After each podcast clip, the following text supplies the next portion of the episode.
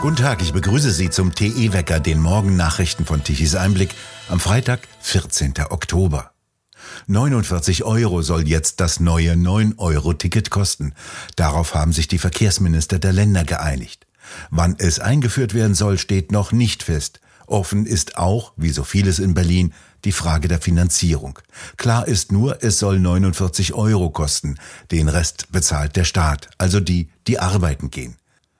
Damit wird allerdings keine neue Strecke in den ländlichen Raum gebaut, neue und mehr Züge fahren auch nicht und von pünktlich ist auch nicht die Rede. Schon das 9-Euro-Ticket hat gezeigt, dass Busse und Bahnen einem stärkeren Aufkommen an Fahrgästen nicht gewachsen sind. Aber das war nicht Thema der Verkehrsminister. Der russische Ölkonzern Rosneft verklagt die Bundesrepublik wegen der Treuhandverwaltung seiner deutschen Ableger.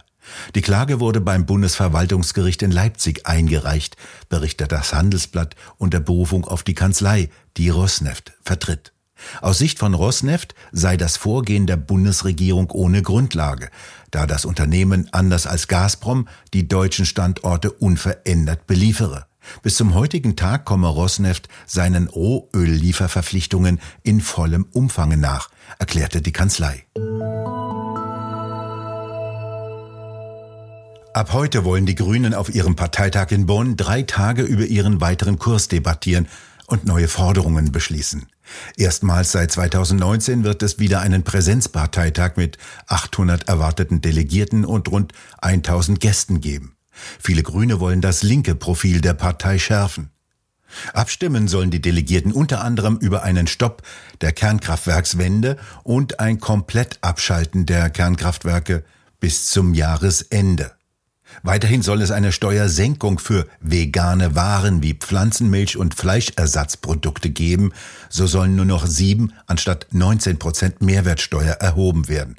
Es soll ein Wahlrecht für alle Ausländer, die seit mindestens fünf Jahren hier leben, geben. Weiterhin soll es ein Sonntagsfahrverbot im 14-tägigen Wechsel während der Energiekrise geben. Und bei Empfängern von staatlichen Hilfsgeldern soll es freien Strom geben, so soll der Staat die Stromkosten außerhalb des Regelsatzes übernehmen. Im vergangenen Wirtschaftsjahr 2021-22 wurden erheblich weniger Stickstoff und andere Düngemittel verkauft. Nach Angaben des Statistischen Bundesamtes sanken die Verkäufe von stickstoffhaltigem Mineraldünger gegenüber dem Vorjahr um 13,3 Prozent auf einen neuen Tiefstwert von knapp 1,1 Millionen Tonnen. Auch die Abgabemenge von Phosphatdünger brach sogar um 40 Prozent auf 114.000 Tonnen ein, die von Kali um 31 Prozent auf 305.000 Tonnen. Nach Angaben des Landvolkes Niedersachsens sei schon bei der Reduzierung des Mineraldüngers lange das Ende der Fahnenstange erreicht. Der nochmalige Rückgang sei vor allem auf die extrem gestiegenen Preise für Düngemittel zurückzuführen. Das bedeutet, dass die Pflanzen nicht mehr ausreichend ernährt werden können, nicht mehr richtig wachsen und dadurch die Erntemengen reduziert werden. Außerdem haben die Anbaufrüchte in diesem Jahr in fast allen Betrieben an dem Stickstoff gezehrt, der im Humus der Böden gespeichert ist. Das bedeutet weiterhin einen drastischen Abbau der Humusschicht auf den Ackerflächen. Die wurde über viele Generationen hinweg mühsam aufgebaut. Allein über die organischen Wirtschaftsdünger aus der Tierhaltung können die fehlenden Nährstoffe für eine gute Ernte nicht mehr kompensiert werden, so die Landwirte des Landvolks.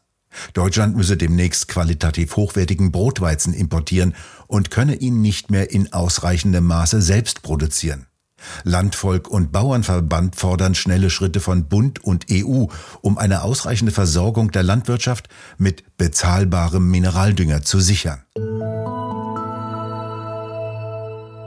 Aus Frankreich wurde zum ersten Mal Erdgas nach Deutschland geliefert. Über eine Gaspipeline, die beide Länder im französischen Grenzort Obergeilbach verbindet, wird zunächst eine Tageskapazität von 31 Gigawattstunden Erdgas geliefert. Die Menge soll anschließend auf ein Tagesmaximum von 100 Gigawattstunden gesteigert werden. Dies entspricht weniger als zwei Prozent des gesamten deutschen Gasverbrauches. Die französische Regierung hat sich besorgt über mögliche Stromengpässe während des Winters geäußert. 25 der 56 französischen Kernkraftwerke sind derzeit für die üblichen Wartungsarbeiten und in einigen Fällen zur Behebung von Korrosionsproblemen abgeschaltet. Die Electricité de France, die die französischen Kernkraftwerke betreibt, habe nach Angaben der französischen Regierung zugesagt, alle Reaktoren in diesem Winter wieder in Betrieb zu nehmen. Der September dieses Jahres war der erste Monat in der deutschen Geschichte seit den 1970er Jahren, in dem kein Erdgas aus Russland mehr angeliefert wurde. Erdgas kommt derzeit aus Norwegen, Belgien und den Niederlanden, teilweise aus den dortigen LNG-Häfen. Der Lockdown-Gedanke macht weiter Schule, so soll in der Universität Wien der Lockdown weitergehen. Diesmal allerdings nicht aufgrund der Corona-Erzählung, sondern diesmal wegen der Energiesparen-Erzählung. Vorbild sind französische Universitäten. Die haben einen sogenannten Energie-Lockdown schon länger angekündigt. Allerdings protestieren dort die Studenten sehr laut dagegen. Die Universitätsleitung Wien gab in einer internen Mitteilung bekannt, dass auch sie Energiesparmaßnahmen plane.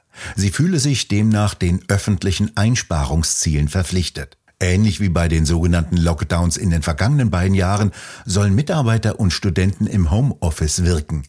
Der Universitätsbetrieb solle digital stattfinden. So kann die Universität Energiekosten sparen und die auf die Studenten abwälzen. Selbst sollen dann nur noch die Gebäude frostfrei gehalten werden, so heißt es. Der Dachschaden in der Universität soll sich offenbar nicht auch auf Wasserschäden ausweiten. In China beginnt am Sonntag der Parteitag der Kommunistischen Partei. 2300 Delegierte, die fast 97 Mitglieder der Kommunistischen Partei vertreten, versammeln sich in Peking in der großen Halle des Volkes und sollen die neue Führungsspitze der Partei wählen. Die wichtigen Entscheidungen dabei sind allerdings schon im Voraus getroffen worden. Erwartet wird, dass Präsident Xi Jinping offiziell für eine dritte Amtszeit gewählt wird. Dafür wird er wahrscheinlich die ungeschriebene Regel der Partei brechen, mit 68 Jahren in den Ruhestand zu gehen. Die einwöchige Veranstaltung läuft auf einen einzigen Moment hinaus, wenn Xi kurz nach Abschluss des Kongresses über einen roten Teppich schreitet und der neue oberste ständige Ausschuss ihm in der Reihenfolge seines Ranges folgt. Erst dann werden die 1,4 Milliarden Menschen in China erfahren, wer in den nächsten fünf Jahren die Wirtschaft, das Militär und die Außenpolitik des Landes leiten wird.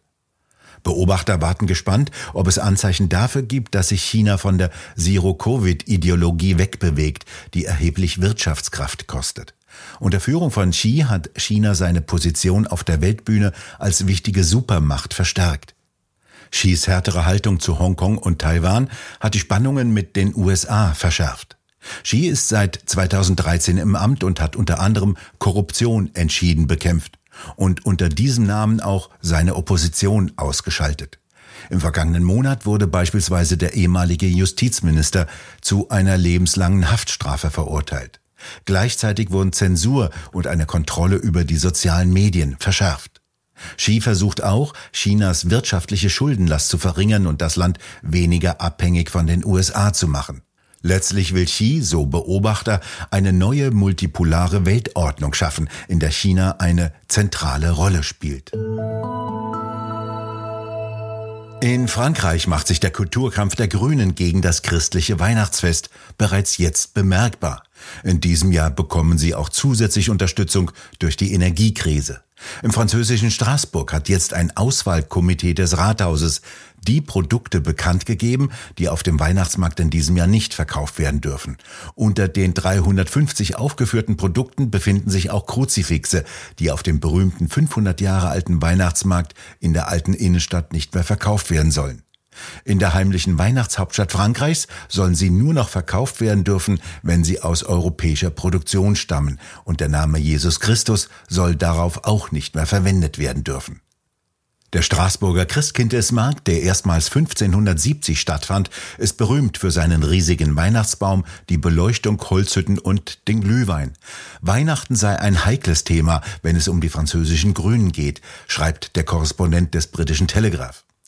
So kündigte vor zwei Jahren der neu gewählte grüne Bürgermeister von Bordeaux an, keinen riesigen Weihnachtsbaum mehr aufzustellen, da er keine toten Bäume auf dem Stadtplatz wolle. Die Opposition rief einen Skandal aus. Eine Umfrage ergab, dass 79 Prozent der Franzosen dies ablehnten. In Straßburg soll in diesem Jahr der berühmte Weihnachtsmarkt, der von zwei Millionen Menschen besucht wird, auch dunkler bleiben. Bereits um 23 Uhr sollen die Lichter gelöscht werden, wie die Stadt Straßburg am Donnerstag auf einer Pressekonferenz ankündigte. Außerdem wird die spektakuläre Illumination Anfang Januar eine Woche früher abgeschaltet. Sie startet bereits am 25. November. Die Verkaufsstände sollen nur noch von 16 bis 20 Uhr mit LEDs beleuchtet werden. Terrassen dürfen auch nicht mehr beheizt werden. Frieren und anschließende Erkältung ist angesagt. Die Stadt erwartet eine Einsparung von 5 bis 10 Prozent der Energie, verschwindend gering. Gerade noch die Kathedrale konnte vor der Abschaltungswut der auch in Straßburg dominierenden Grünen gerettet werden. Heute erreicht uns aus dem Westen ein Tiefdruckgebiet und bringt feuchte Luftmassen mit. Es wird auch im Osten wolkig. Ein paar Schauer können ab Nachmittag und in der Nacht zum Samstag im Westen und im Süden aufkommen. In Baden-Württemberg und vor allem in Südbaden können sich teilweise heftigere Regenfälle ausbilden. Im Osten wird es meist trocken bleiben. Die Temperaturen werden um die 15 Grad betragen und zum Wochenende hin ansteigen. Am Samstag lockert es langsam auf und wärmere Luftmassen kommen von Süden herein und der Sonntag verspricht wieder warm zu werden mit Temperaturen über 20 Grad, teilweise sogar bis 25 Grad, wie einige Wettermodelle vorrechnen. Wir bedanken uns fürs Zuhören. Schön wäre es, wenn Sie uns weiterempfehlen. Weitere aktuelle Nachrichten lesen Sie regelmäßig auf der Webseite tichiseinblick.de und wir hören uns morgen wieder, wenn Sie mögen.